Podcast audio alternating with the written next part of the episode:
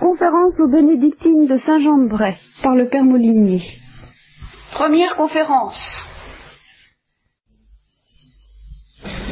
Bon, alors comme nous sommes dans les conférences spirituelles, qui ne- je ne suis pas obligé dans les conférences spirituelles de suivre un ordre déterminé, nous avons un petit peu changé de domaine par rapport à la dernière fois.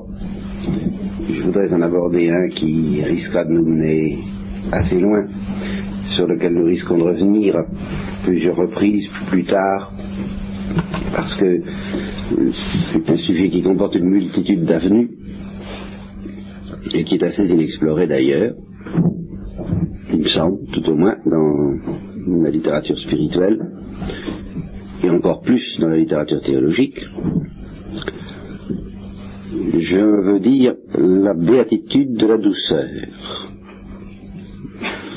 béatitude des doux. Il y a quelque chose du Père Ouivet là-dessus d'ailleurs la petite vertu royale de douceur, chose comme ça, que je dois avouer ne pas avoir lu.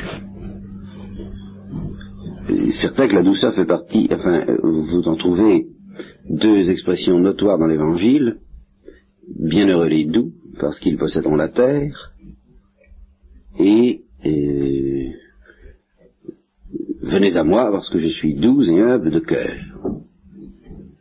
Vous trouverez le repos pour vos âmes cette notion de douce des doux, je sais pas, il faudrait que j'aille voir au point de vue euh, scripturaire quel en est le terme grec et quel en est le terme hébreu. En latin, c'est mitis, beatimites. Cette notion des doux, je sais qu'elle a une grosse importance dans l'Ancien Testament. Elle est liée aux petits, aux pauvres, aux saints,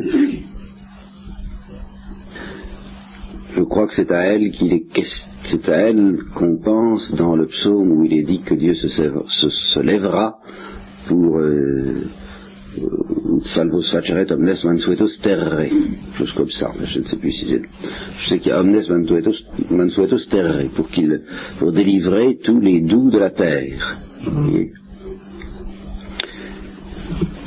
Alors, la difficulté, c'est une notion extrêmement facile à comprendre dans le langage courant. On dit quelqu'un qui, personne qui est douce, on voit à peu près tout de suite ce que ça veut dire. Euh, c'est une notion qui n'a rien de- d'abstrait, de rébarbatif ou de métaphysique. Et c'est précisément ce qui fait sa difficulté pour euh, la théologie et pour la théologie spirituelle aussi. C'est que c'est extrêmement vague du point de vue spirituel. Qu'est-ce que Christ a bien eu dans la, dans la tête, dans l'esprit, quand il a dit bienheureux les doux? La psychologie, la psychanalyse nous parle déjà de, des faux doux, des gens qui sont faussement doux qui sont, c'est-à-dire de, ces gens dont l'extérieur est doux et dont l'intérieur est extrêmement tyrannique. Ça, arrive, paraît-il. Et alors, qu'est-ce que c'est que la douceur en vérité, alors? Oui, c'est une notion très difficile parce que c'est une notion au fond d'ordre sensible non, quant à ses origines. Le sens de cette notion et se tire des, qualités sensibles. On dira qu'une étoffe est douce ou rude, qu'une surface, le contact est douce, un contact est doux ou ne l'est pas, ou dur. Une, euh, et ça s'oppose à tellement de choses variées d'ailleurs, la notion de douceur, tantôt à la dureté, tantôt à l'aspérité, la rugosité. Au point de vue moral, ça s'oppose à la dureté le plus souvent. Mais la dureté ne s'oppose pas toujours à la douceur. La dureté s'oppose quelquefois à la sensibilité. Quelqu'un qui est dur parce qu'il est insensible. Et dire de quelqu'un qui est doux, ça n'est pas dire nécessairement qu'il est, qu'il est hypersensible.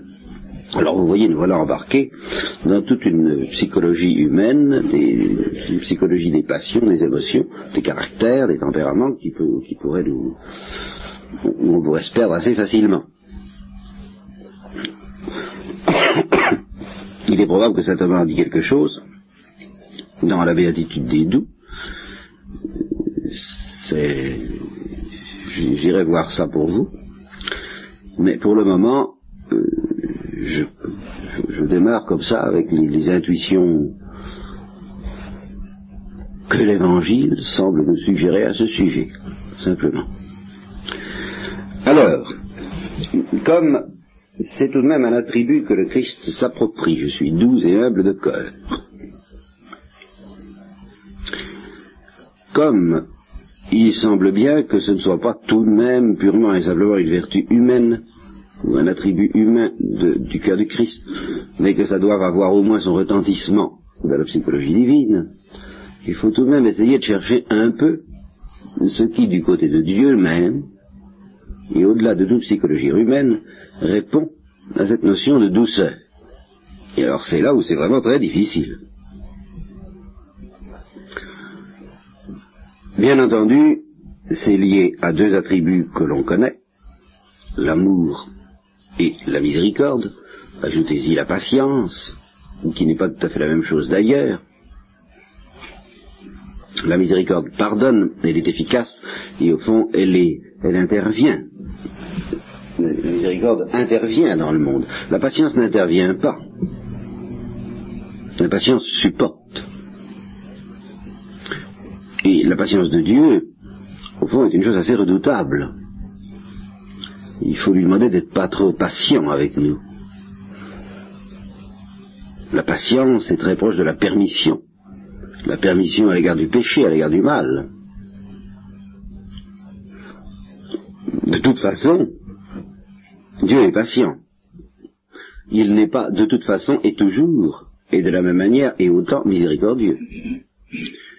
Que nous le voulions ou non, il est patient, mais il ne sera miséricordieux envers nous que si nous voulons qu'il soit miséricordieux, ou que si nous acceptons qu'il soit miséricordieux. La miséricorde est un attribut divin qui ne peut pas s'exercer tout seul ne peut pas s'exercer toujours tout seul en face d'une liberté, la miséricorde est obligée de lui demander son consentement. Pas au départ, pas aux premières grâces, mais au bout d'un certain temps. Pour que la miséricorde produise la plénitude de ses effets, il faut que la liberté humaine y consente. Et même, autant que possible, y collabore. C'est ce que nous essayons de faire. C'est le, sens de votre présence ici, et de la mienne nous essayons, à notre manière, chacun les uns et les autres, de collaborer à la miséricorde de Dieu. Nous ne collaborons pas à sa patience.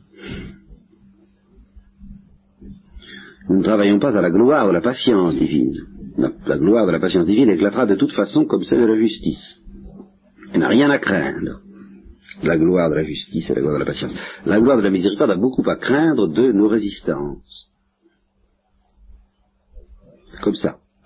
Quand nous travaillons à la gloire de Dieu, nous, travaillons essentiellement à la gloire de sa miséricorde. J'ai dû vous dire ça une fois ou l'autre. Donc distinguons bien miséricorde et patience, quoique ces deux notions soient, euh, collaborent certainement à constituer quelque chose de la douceur de Dieu. Quand on dit qu'il est doux, eh bien, on dit par là qu'il est prompt à faire miséricorde, envers ceux qui acceptent cette miséricorde, on dit aussi qu'il est patient envers ceux qui n'acceptent pas cette miséricorde. Ah, il semble quand même que dans la douceur, on pressent qu'il y a quand même autre chose que tout ça. Évidemment, pas autre chose que l'amour, bien sûr, si vous mettez dans l'amour la plénitude de l'attribut divin tel que nous le verrons dans le face-à-face. Mais alors là, il en est de même de toutes les, de toutes les notions et de tous les attributs si, dans la mesure où un attribut quelconque est identique à l'essence divine, cet attribut dit tout, et il y a besoin de rien d'autre. Mais pour nous, qui ne voyons pas l'essence divine, cet attribut ne suffit pas. Il ne suffit pas de parler de la bonté de Dieu, il faut parler de sa connaissance. Parce que nous ne voyons pas l'essence de Dieu. Euh, la connaissance divine telle qu'elle est dans Dieu ce n'est pas seulement la notion de connaissance, c'est tout, c'est tout Dieu, avec tous ses attributs d'amour, de puissance, tout ce que vous voudrez. C'est la miséricorde et c'est la justice à la fois. Mais nous qui ne voyons pas cette essence, nous avons besoin de plusieurs attributs dont l'un ne dit pas tout ce que l'autre dit. Alors la question est de savoir si l'attribut d'amour dit bien tout ce que peut dire euh, la miséricorde la patience et la douceur. Il est clair que s'il le disait, nous n'aurions pas besoin des attributs de miséricorde, de patience et de douceur. Nous en avons besoin parce qu'il y a des nuances que le mot amour n'exprime pas. Par exemple, cette nuance de la miséricorde, que le mot amour ne dit pas à lui tout seul, mais qui consiste à s'apitoyer sur la misère de la créature et à vouloir lui porter remède. Évidemment, ça vient de l'amour, mais c'est une note particulière de l'amour. Alors, quelle est la note particulière que nous pouvons pressentir qui fait, se évoquée par la douceur de Dieu? C'est très difficile. C'est très difficile à dire. À première vue, il semble que ce soit un attribut qui ne concerne que les créatures. Il est très difficile d'en trouver une signification à l'intérieur de Dieu lui-même. Pourtant, je vous propose quelque chose. Ça vaut ce que ça vaut. Il s'agit d'un attribut dont on parle assez rarement, un attribut trinitaire, celui-là, qui s'appelle la circumcision des personnes.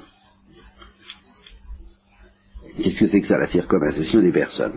C'est un attribut pas, pas si facile à saisir que cela d'ailleurs. Parce que les trois personnes ne font qu'un dans l'essence divine. Nous savons cela. Le Père est Dieu, le Fils est Dieu, le Saint-Esprit est Dieu, et ça ne fait pas trois dieux, mais un seul Dieu. On nous a appris ça depuis longtemps. Ça fait l'effet d'ailleurs, moi ça me faisait l'effet d'une espèce de rémus euh, curieux, stimulant pour l'intelligence, mais pas très nourrissant pour une vie spirituelle tant qu'on n'en a pas scruté un peu la profondeur, enfin. Alors, le Père est Dieu, un seul Dieu, avec le Fils et le Saint-Esprit. Et ils règnent tous les deux, comme disent bien des oraisons, la liturgie, dans l'unité du Saint-Esprit. Alors, d'un côté, on dira, ils ne font qu'un, ils n'ont qu'une seule essence, qu'un seul être, une seule divinité, une seule éternité, une seule, un seul acte, une seule opération, un seul amour, une seule connaissance, tout, tout ça. Et de l'autre, on dira, ils se distinguent, et comme j'ai dû vous le dire une fois à l'autre, ils se distinguent infiniment se distingue pas à moitié, il se distingue pas un peu. Ça veut rien dire un peu en Dieu, n'est-ce pas? Tout ce qui est en Dieu est infini. Donc s'il y a une distinction entre les personnes, cette distinction est elle-même infinie. C'est pas euh, une distinction à peu près. Il y a une singularité infinie du Père, du Fils et du Saint-Esprit. Alors, malgré l'unité, la distinction, et malgré la distinction, l'unité. Quand on scrute les choses un peu plus profondément, ainsi que je vais vous le dire aussi, on s'aperçoit que c'est encore plus subtil que cela, et que, comme le dit un écrivain français, la plupart des malgré que sont des parce que mal compris. Dans le cas de la Trinité, c'est particulièrement sensible. Euh, c'est unité à cause de la distinction et distinction à cause de l'unité.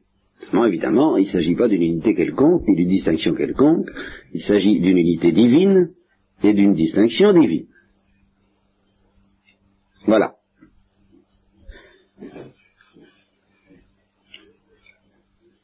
Les trois personnes se distinguent en tant même qu'elles ne font qu'un, elles ne font qu'un en tant même qu'elles se distinguent. L'un s'appuie sur l'autre. Bon. Et cependant, euh, ce qu'on appelle la circumcision, eh bien c'est quelque chose d'autre encore. c'est un attribut qui se situe à l'intérieur de la distinction des, personnes. Elle les envisage franchement comme distinctes. Et alors, sur la base de cette distinction des trois personnes, elle affirme l'existence entre elles d'une intimité, et par conséquent d'une unité, qui pour nous doit être définie comme autre que l'unité divine. Et voilà bien la difficulté propre de la circumcision. Les trois personnes ne font qu'un, euh, les, trois personnes se distinguent, et malgré cela, et à cause de cela, elles ne font qu'un Dieu. Ça, c'est une affaire entendue. Mais en plus de cette unité divine, en plus selon nos concepts, bien entendu, vous comprenez que tout ça nous en balbutions comme nous pouvons, mais nous sommes obligés pour que notre connaissance à nous de la Trinité telle que nous pouvons l'avoir sur la terre soit correcte, nous sommes obligés d'ajouter quelque chose. Nous sommes obligés de concevoir entre les trois un mode d'unité autre que celui auquel nous pensons nécessairement quand nous parlons de l'unité divine purement et simplement, même de cette unité divine que nous disons renforcée, euh, perfectionnée par la, la distinction des personnes, et qui fonde elle-même à son tour la distinction des personnes. Parce que l'unité divine, c'est l'unité d'être. Et c'est toujours, en fin de compte, l'unité d'être. C'est aussi l'unité d'opération, mais en tant que justement, il n'y a en fait dans l'être divin qu'une seule opération, une seule intelligence, une seule amour, etc. L'unité dont je parle là, c'est pas une unité d'être, c'est une unité de présence. Voilà. Naturellement, encore une fois, en Dieu tout ça ne fait qu'un, unité de présence et unité d'être, mais dans nos concepts, ça ajoute une notion nouvelle, une nuance nouvelle, de dire que les trois personnes, même en tant qu'elles se distinguent, c'est-à-dire même en tant, je peux dire qu'à nos yeux, elles, elles, se présentent comme trois, je dis pas trois êtres, mais nous sommes tentés tout de même de le concevoir ainsi, enfin, tout au moins comme euh, l'une n'étant pas l'autre, ce qui est encore une manière inadéquate de concevoir, mais inévitable, eh bien, même dans cet aspect, en vertu de la vie intense qui règne entre elles, en vertu de la connaissance et de l'amour qui les unissent, en vertu de la transparence qui est leur faite de par la pureté divine, eh bien, elles sont euh, justement en communication, en transparence, en, elles se traversent. C'est le mot qu'on peut dire. Elles se traversent les unes les autres. C'est ça que veut dire la circumcision. Chacune est assise au plus intime de l'autre. Voilà, voilà, ce que ça veut dire. C'est vraiment le mystère de l'intimité. De l'intimité en tant qu'il s'appuie sur la distinction et en tant qu'elle est réalisée non pas essentiellement par l'unité d'être, mais par les qualités morales, justement. Et voilà où nous nous approchons de la douceur. Par les qualités morales, par la nuance tout à fait euh, infinie de cette connaissance lucide qu'elles ont les unes les autres, et aussi de cet amour, voilà, qu'elles ont les unes pour les autres en vertu de cet amour qu'elles ont les unes pour les autres, elles se laissent volontiers traverser, pénétrer, habiter. Au fond, c'est le mystère de l'habitation divine à l'intérieur de la Trinité elle-même. Les trois, chacun des trois habite à l'intérieur des deux autres. Eh bien, cela, c'est ce qui me paraît tout de même relever un petit peu, voilà, ça me paraît pouvoir être mis en relation un petit peu, plus peu, avec l'attribut de douceur. Parce que c'est le propre de la douceur de ne pas opposer de résistance à l'envahisseur. au moins, pas plus de résistance qu'il ne faut. De ne pas résister pour résister, de ne pas se défendre pour se défendre. De sorte que celui qui pénètre dans votre demeure ou dans votre intimité qui fait connaissance avec vous, et qui est obligé d'être accueilli par vous, logé par vous, celui-là ne rencontre pas de résistance, ne rencontre rien de dur, d'âpre, qui le refroidit, qui le, et qui le met plus ou moins à la porte. Voyez-vous? Là et me semble-t-il, tout de même le, secret spirituel de la vertu de douceur, cette impression qu'elle donne d'être accueillie. Alors, du fait que les trois s'accueillent infiniment les uns les autres, voilà, c'est cette, cette notion-là, qui n'est pas dite à en parler par l'unité d'être, parce que dans l'unité d'être, il n'y a pas besoin de s'accueillir, puisqu'on ne fait que. Tandis que dans la mesure où on se distingue, ah, alors là, euh, on s'accueille ou on ne s'accueille pas, on s'accueille plus ou moins. Alors, euh, la douceur de Dieu consiste à s'accueillir infiniment.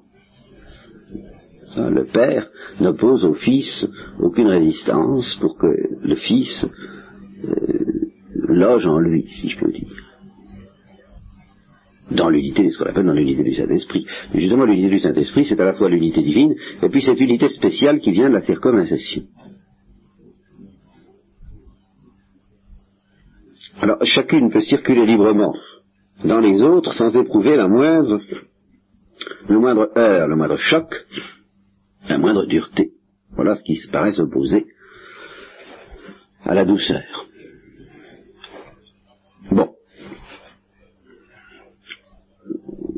On ne peut pas en dire plus, et on pourrait en dire infiniment plus et indéfiniment plus. Il faut quand même s'arrêter à un moment donné, alors je m'arrête maintenant, euh, en ce qui concerne la, méditation sur la douceur trinitaire.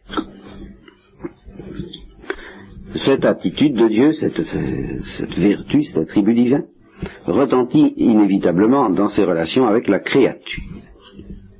Alors c'est là, c'est là ce qui fait l'intérêt de ce que je voudrais vous suggérer. Et où ça devient intéressant, si je peux dire. en fait, ça devient intéressant pour nous. Parce que c'est beaucoup plus intéressant en Dieu. intéressant et, comme je vais avoir l'occasion et l'avantage de vous l'expliquer, comme on dit, eh bien, euh, intéressant et redoutable. L'intérêt de cette méditation sur la douceur de Dieu, il me semble que c'est précisément de nous habituer à expliquer par la douceur même de Dieu tout ce qui nous heurte et tout ce qui nous rebute en Dieu. Si on ne fait pas ça, tant qu'on ne fait pas cela, on est toujours plus ou moins exposé au danger de, selon les cas, de révolte, de découragement, de désespoir ou de discussion, tout au moins. c'est l'attitude la plus vénielle que nous puissions avoir, tant que nous mettons en somme sur le compte des attributs redoutables, justice, puissance, vérité, un certain nombre de comportements divins qui nous déroutent. je crois que c'est un grand pas qu'on a fait lorsqu'on est arrivé à découvrir que les attributs divins qui nous paraissent les plus consolants et les plus attirants sont ceux qui expliquent le mieux certaines attitudes très déconcertantes de Dieu. on est arrivé à nouer l'une à l'autre, à relier l'une à l'autre ce pressentiment qu'on peut avoir de la douceur de Dieu, avec euh, ce qui nous fait le plus souffrir, si on peut dire, de la part de Dieu, alors on n'est on pas à l'abri d'en souffrir, bien sûr, mais on comprend. On commence à comprendre Dieu. Et ça, c'est un des grands drames de notre vie de dialogue avec Dieu ce, souci, ce désir que Dieu a qu'on comprenne. De ma comprenez-moi, quoi, enfin, mettez-vous à ma place. Je, crois que vous avez raconté ce, cri de qu'un auteur profane prête à Noé. J'ai dû vous le raconter. Noé au milieu de, de ses, de ses fils, de toute sa famille qui ne comprend rien, naturellement, alors rien, aux, volontés de Dieu, aux exigences de Dieu, et à la patience de Dieu, et à l'impatience de Dieu, qui, euh, qui pêche effrontément, qui,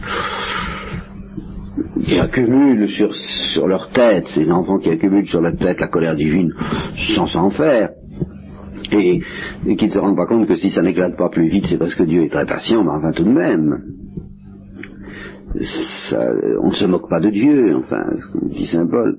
Alors Noé qui sent tout ça, quoi qu'il sent l'orage arriver, et qui dit ça va mal tourner, ça va mal finir, ces histoires-là, qui essaie de leur faire comprendre. C'est-à-dire, ce qu'il essaie, c'est d'obtenir qu'ils se mettent cinq minutes ou une minute à la place de Dieu, ce qu'on ne fait jamais. Ça marche toujours à la nôtre. Alors dit, écoutez, ça va mal finir, vous comprenez, ça va mal finir parce que c'est pas un saint cet homme-là. Il y avait. Autrement dit, ça revient à dire, c'est absolument euh, indéfendable au point de vue idéologique, n'est-ce pas? Mais ça cache une vérité très profonde, parce que ce qu'on appelle un saint, c'est quelqu'un dont on n'a plus à s'occuper des réactions. Au fond, c'est ça. avec la cruauté caractéristique du monde, du moment que quelqu'un est classé comme ça, il n'y a pas besoin de s'en faire à son sujet. Ça. Hein, c'est pas, il n'y a qu'à y aller, quoi. C'est... Il a la chance incroyable d'être un saint. Alors nous, on ne l'est pas, et alors euh, Dieu sait si on lui en veut de ne pas l'être, bien sûr. Ça, alors, euh, il a tout ce qu'il faut. Nous, nous ne sommes pas patients, mais lui doit l'être. Par conséquent, il n'y a pas besoin de s'en faire. Alors, ce qui revient à, prêter au saint une insensibilité à peu près totale. C'est le saint tout à fait vraiment dans sa niche. Et le saint de Pierre, bien figé, bien, bien, tranquille, sur lequel on peut. Alors, Dieu, naturellement, euh, encore bien plus, c'est une statue. On peut y aller, il est impassible, nous disent d'ailleurs les théologiens. Par conséquent, il sent rien, hein, puisque c'est soi-disant. Et alors, on finit par se représenter Dieu comme insensible, en effet, au coup que peuvent lui donner le péché. Et on pense que c'est toujours nous et uniquement nous et exclusivement nous qui trinquons, si je peux dire. Alors contre cette illusion extrêmement pernicieuse, que Dieu soit insensible, que Dieu serait insensible, Noé euh, réagit d'une manière que je trouve très pertinente. Euh, cet auteur a bien su, enfin, faites attention, c'est pas un saint. C'est pas, pas un saint tel que vous vous l'imaginez, n'est-ce pas, dans sa niche qui, qui réagit jamais. Il y a des moments où il n'en peut plus, lui aussi à sa manière. À sa manière, enfin à sa manière, il n'en peut plus. Donc Noé essayait d'obtenir qu'on essaie de comprendre Dieu, qu'on essaie de se mettre à sa place, qu'on essaie de même de pressentir que ça ne doit pas toujours être drôle pour lui, quoi. Enfin, vous voyez, euh, pas, pas, pas évidemment comme pour nous, c'est pas la même chose mais d'une manière très mystérieuse, qui nous dépasse, qui exclut la souffrance, c'est vrai, qui exclut la souffrance, mais qui n'exclut pas la sensibilité, qui n'exclut pas le désir d'obtenir de nous des réponses qui ne viennent jamais, ou à peu près. Soit selon la parole du cœur du Christ, soit à, Marguerite Marie, voici ce cœur qui a tant aimé les hommes et qui n'a reçu en réponse que leur ingratitude et leur mépris. Eh bien, c'est en effet, je crois, un des drames décisifs de notre existence avec Dieu, que c'est ce désir qu'il a qu'on le comprenne. Et qu'il euh, sera beaucoup plus coulant, beaucoup plus généreux lui-même avec les âmes qui font cet effort pour le comprendre qu'avec celles qui s'obstinent à voir toujours les choses du côté de l'homme ou du leur. c'est certainement une des grandes intuitions permanentes de Thérèse de l'Enfant Jésus. Elle dit, je le comprends, vous voyez, je, il faut le comprendre. Et quand elle voyait que ses sœurs n'avaient pas assez confiance en lui, elle se disait, ah, elles ne le comprennent pas. Je, je connais à fond plus d'un cœur de mère, puisqu'il est dit que Dieu est un cœur de mère. Euh, si vraiment elles n'ont pas de confiance totale, c'est qu'elles ne le comprennent pas, c'est qu'elles ne se mettent pas sa place, c'est qu'elles ne comprennent pas de quelle manière elles sont aimées. Et alors c'est en effet, je pourrais dire, la grande, ce serait la grande souffrance de Dieu, si Dieu pouvait souffrir, de voir que nous ne comprenons pas combien il nous aime. Que nous ne nous mettons pas à sa place de ce côté-là. Et si nous ne le comprenons pas, c'est pourquoi. En gros, la grande raison, c'est que nous n'obtenons pas ce que nous voulons nous n'obtenons pas de lui ce que nous voulons. Et c'est vrai que nous n'obtenons pas de lui ce que nous voulons. C'est pourquoi je dis que c'est un pas décisif dans nos relations avec Dieu, le jour où nous comprenons que si nous n'obtenons pas ce, que nous voulons, ce n'est pas parce qu'il ne nous aime pas assez, mais parce qu'il nous aime trop. Et quand nous le comprenons vraiment. Et non pas qu'il nous aime trop à la manière de quelqu'un d'un peu brutal, lire, voir les prophètes, n'est-ce pas? J'ai pas besoin, vous les connaissez assez, vous savez ce que, ça raconte, pour que je n'entre pas dans le détail, enfin c'est tout de même l'expression d'une colère violente, donc d'un amour, un amour, de l'amour, qui ne se présente pas comme particulièrement doux. Voilà. Un amour vrai, un amour sincère, un amour dévorant, un feu dévorant, un amour de tempête, qui déclare ça suffit comme ça, et il casse tout sur son passage. Eh bien, cette représentation d'un amour outragé et violent était convenable pour faire comprendre aux hommes qu'on ne se moque pas de Dieu, que Dieu nous aime, mais qu'on peut attirer sa colère, et qu'il faut faire attention. Je répète, c'est un, un stade décisif et important et précieux de nos relations avec Dieu, quand on arrive à découvrir que cela même est encore une image très imparfaite de euh, l'attitude de Dieu à notre égard et des motifs pour lesquels il ne fait pas ce que nous voulons. Ça n'est même pas parce qu'il est en colère. Parce qu'il l'est vraiment, parce qu'il l'est à notre manière. C'est beaucoup plus profond et subtil que cela.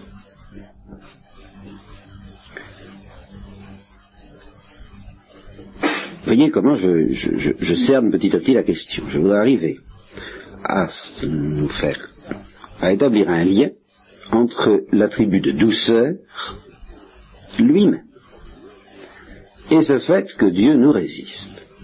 Car c'est évident qu'il nous résiste. Alors, le, ce qu'on dit en général, c'est très simple, c'est pas lui qui nous résiste, c'est nous qui lui résistons, et c'est parfaitement vrai. Seulement, je voudrais voir ça d'un peu plus près.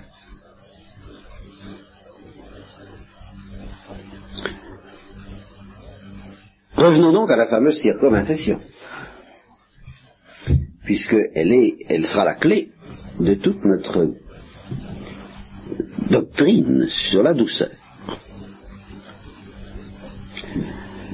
L'acte propre de la douceur, c'est justement euh, de ne pas s'opposer à la circoncision,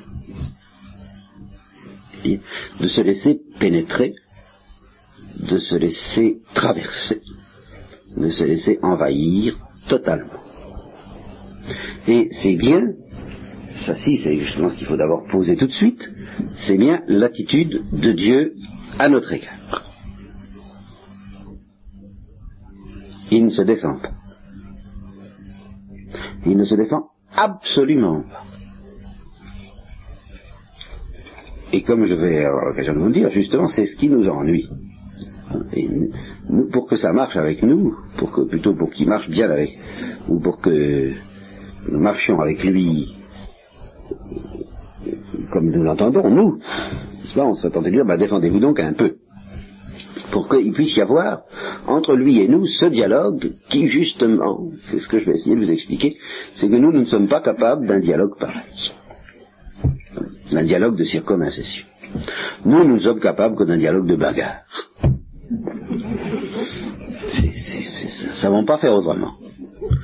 Alors, quand quelqu'un ne se bat pas,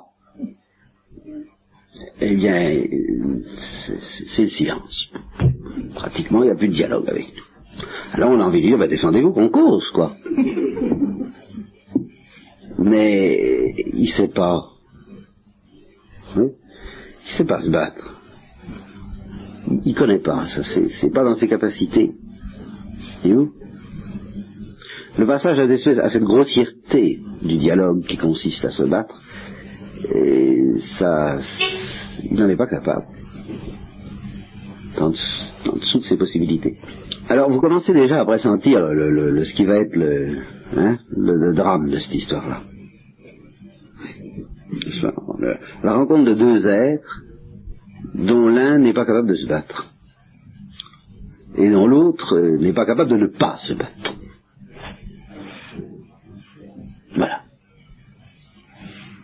Alors ça donne un drôle de sport. Et ce sport a un terme technique dont je vous ai abondamment parlé, mais vous voyez, évidemment, je suis un petit peu obstiné, moi aussi, dans mes petites, euh, dans mes petites idées, je reviens à la charge, mais par différents chemins, celui-là en est un nouveau, mais que je ne suis pas prêt de quitter parce qu'il me paraît très fécond. Ça s'appelle les purifications passives. Toujours la même petite histoire. Parce que, euh, étant donné que Dieu justement ne se bat pas, est-ce qu'il n'en est pas capable Parce qu'il ne serait plus doux. Voilà. Parce qu'il serait plus doux s'il se battait, si elle consentait à descendre dans l'arène avec nous, pour discuter. Et pour aimer à notre manière, quoi, qui, n'en est pas une, qui, est extrêmement grossière et, et dure, juste, dure.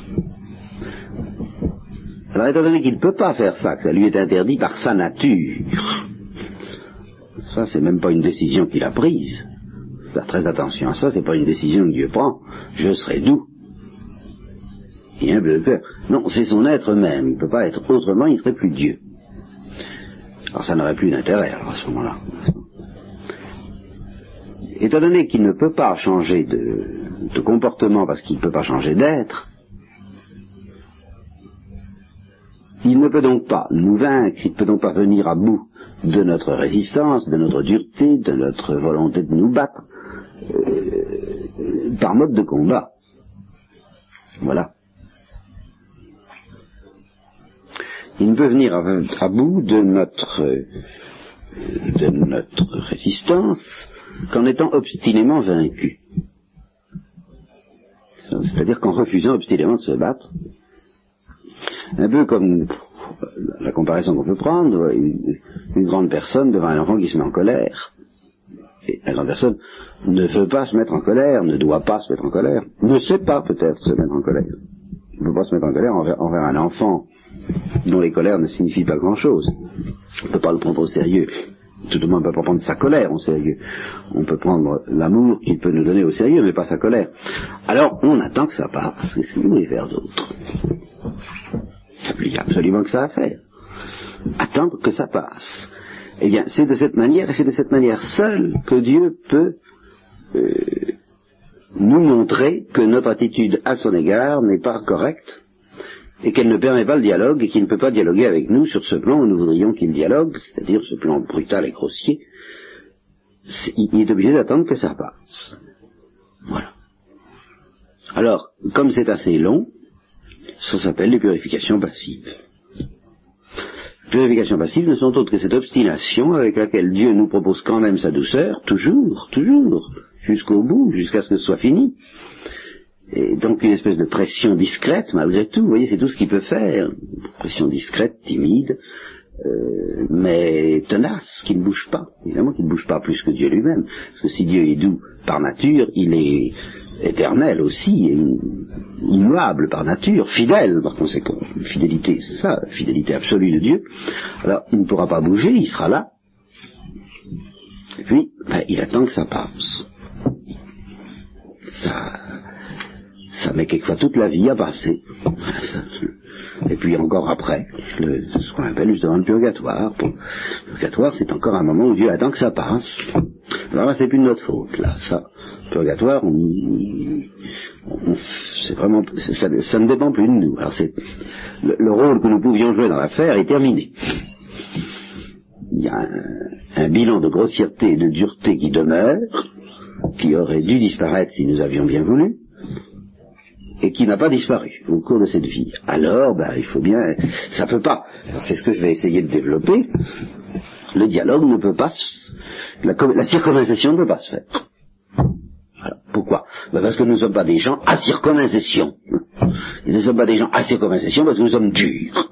Et puis c'est tout. Puis il n'y a pas autre chose.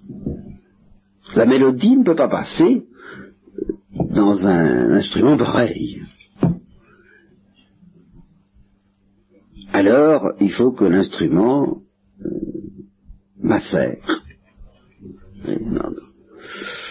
Au fond, c'est ça le sens de la, macération. Ben, dans l'amour de Dieu.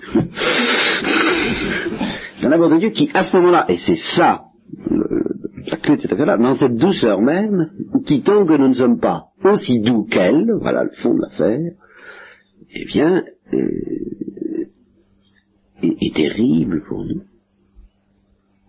C'est ça le fond, est intolérable. Pourquoi? Mais parce que elle étouffe tous les dialogues que nous voudrions avoir, puisque tous les dialogues que nous voudrions avoir ne sont pas des dialogues de douceur. Alors, il n'y a rien à faire, vous voulez, c'est pas, c'est pas, c'est pas possible. Dieu n'y peut rien et personne n'y peut rien. Et encore heureux, encore heureux qu'il y ait justement ce remède. Parce que s'il n'y avait pas ce remède, ce serait définitivement perdu pour l'éternité. N'y avait pas justement, c'est ça la miséricorde de Dieu? C'est cette patience avec laquelle il nous entoure de cette douceur jusqu'à ce que nous soyons de niveau. Bon, remarquez, c'est ça que je vais vous dire, et puis je vous l'ai dit d'une autre manière, c'est venu plus vite que je ne le pensais. Il faudrait reprendre cela. Euh,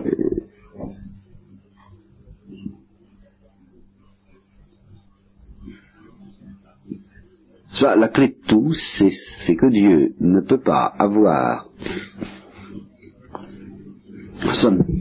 d'autre désir celui de se donner. Qu'est-ce que vous voulez? Il ne peut pas faire autre chose. Or, se donner, pour Dieu, c'est se donner, quoi, enfin tel qu'il se donne à lui-même. Et par conséquent, nous, ce que nous appelons se donner, même de la part de Dieu, c'est une caricature extrêmement grossière par rapport à la réalité. Par conséquent, nous, nous nous amenons avec nos gros sabots, en disant, ben, c'est très bien, fort des promesses de Dieu, ah, mais c'est merveilleux tout ça. Hein, il, nous aime, bon alors il va faire tout ce qu'on veut. Et alors, oui, bien sûr, il, est prêt à faire tout ce qu'on veut d'une manière déconcertante, même cette manière que Saint Jean de la Croix décrit quand il décrit le comportement de Dieu envers une âme purifiée. Mais à une condition, c'est que nous aussi on fasse tout ce qu'il veut.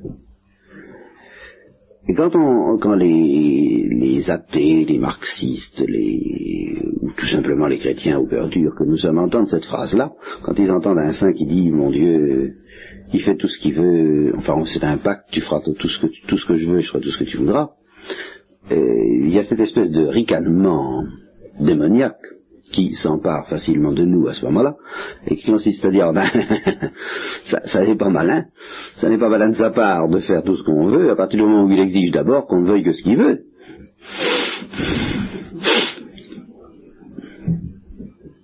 en ce sens-là, le, pire des tyrans pourrait en dire autant. Je ferai tout ce que tu voudras, à condition que tu fasses tout ce que je veux moi. Seulement, il faut comprendre, attention, c'est pas, pas du tout ça. Le problème n'est pas de savoir ce en quoi va consister matériellement la volonté de l'un et de l'autre. Je suppose, par exemple, euh, il s'agit de savoir, euh, il s'agit d'une question matérielle, est-ce qu'on va euh, décorer une chambre en rose ou en bleu? Bien. Puis deux personnes, deux personnes en discutent eh bien, l'une peut très bien dire, je ferai ce que tu voudras à condition que tu fasses ce que je veux.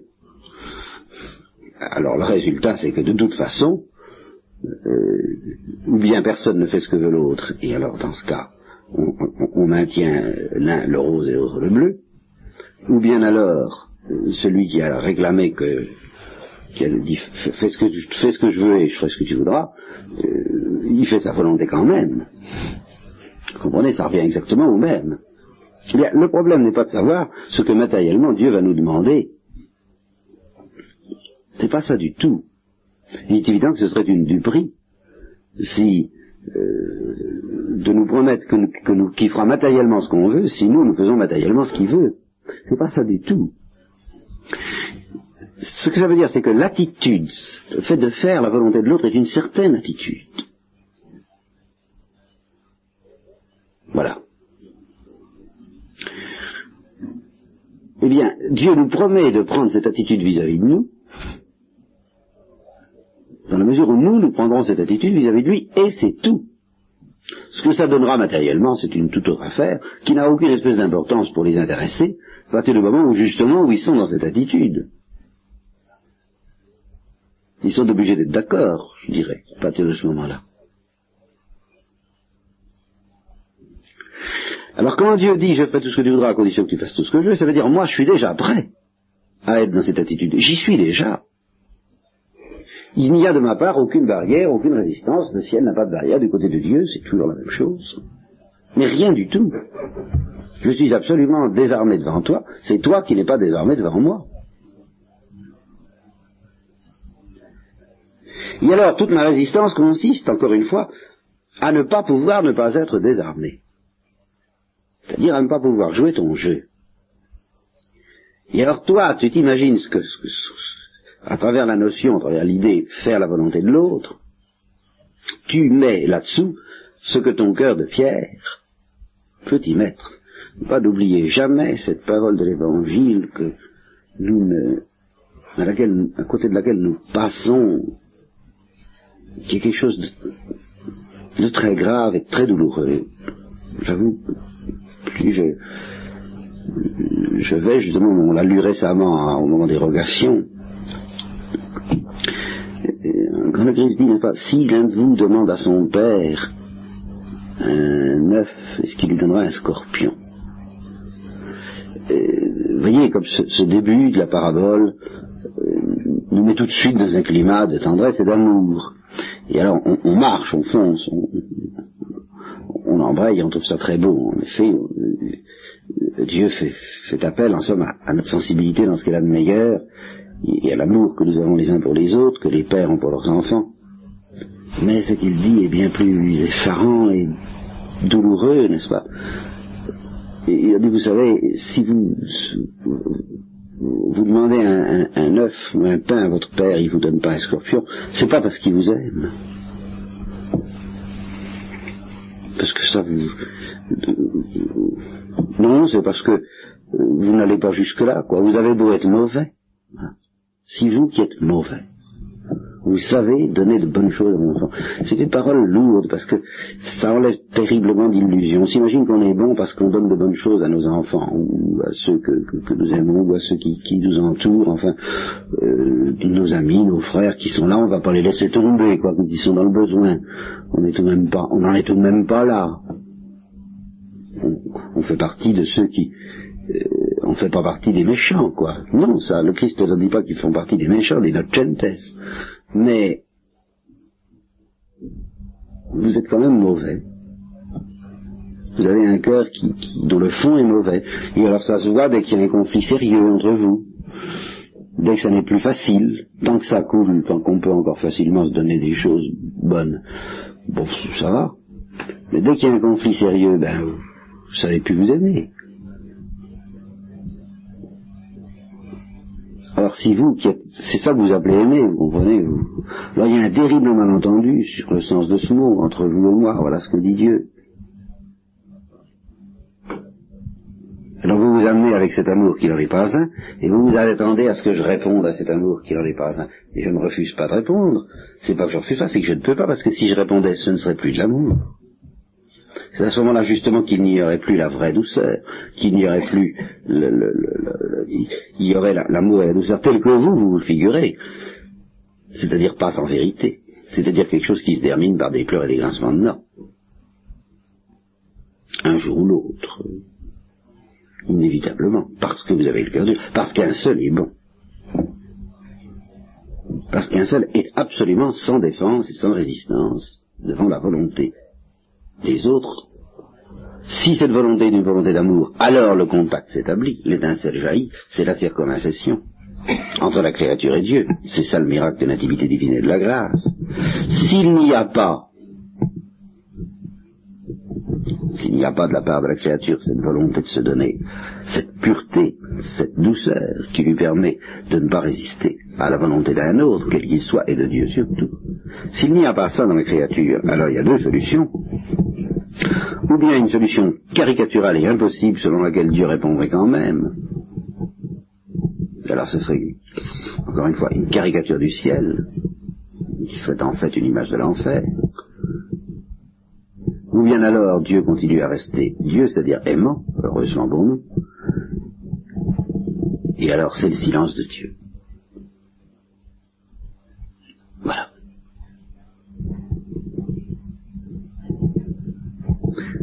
De Dieu. Il ne peut pas faire autrement. Il attend que nous voulions bien écouter son chant à lui. Que nous acceptions, que nous puissions d'ailleurs, parce que ça ne peut pas se faire comme ça du jour au lendemain, passer de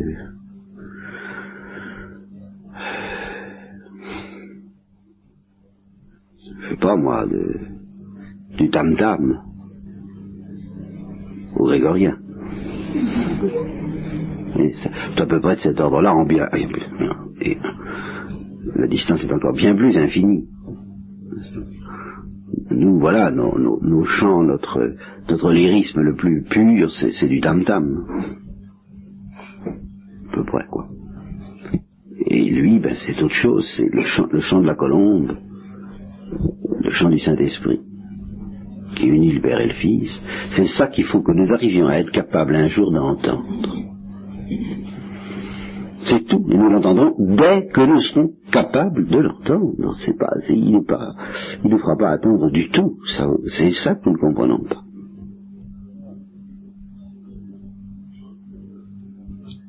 Alors, il faut accepter que tout au long de notre vie, alors c'est ça dont je verrai si je, si je trouve moyen de vous reparler ce soir, selon, il faut accepter que tout au long de notre vie, cette douceur nous déchire. Voilà. C'est encore une expression du langage courant, soit une douceur déchirante. Pourquoi une douceur est-elle déchirante? Précisément parce qu'elle introduit en nous quelque chose de plus délicat, de plus fin que notre psychologie habituelle et elle nous oblige à nous mettre au diapason. Alors, euh, ça fait l'effet d'un liquide qui déchire une, euh,